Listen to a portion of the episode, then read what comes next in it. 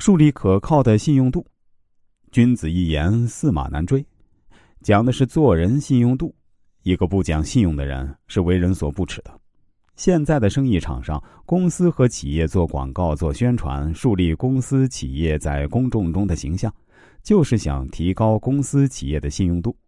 信用度高了，人们才会相信你，和你有来信，成交生意，你办事儿才会容易成功。人无信不立。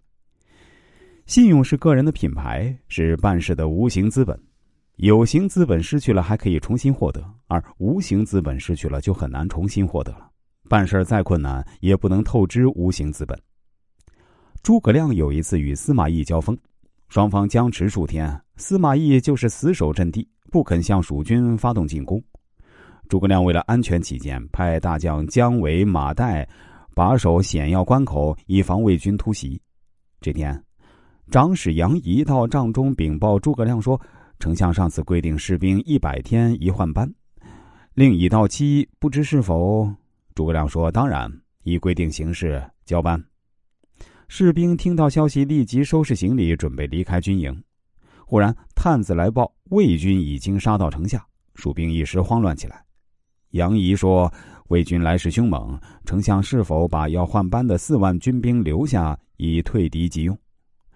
诸葛亮摆手说：“不可，我们行军打仗以信为本，让那些换班的士兵离开营房吧。”士兵闻言感动不已，纷纷大喊：“丞相如此爱护我们，我们无以报答丞相，绝不离开丞相一步。”蜀兵人人振奋，群情激昂，奋勇杀敌。魏军一路溃散，败下阵来。诸葛亮向来恪守原则，换班的日期到来即毫不犹豫的交班。就是司马懿来攻城，也不违反原则，以信为本，诚信待人。诸葛亮终于完成了他的杰作。顾炎武曾以诗言志：“生来一诺比黄金，哪肯风尘负此心？”表达自己坚守信用的态度。言必行，行必果，不但是对人的尊重，也是对己的尊重。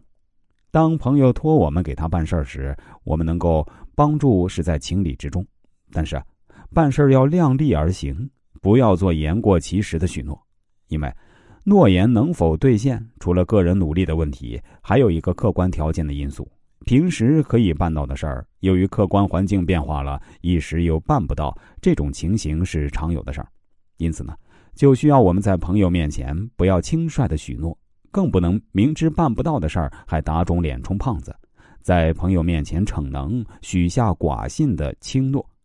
当你无法兑现诺言时，不仅得不到朋友的信任，还会失去更多的朋友。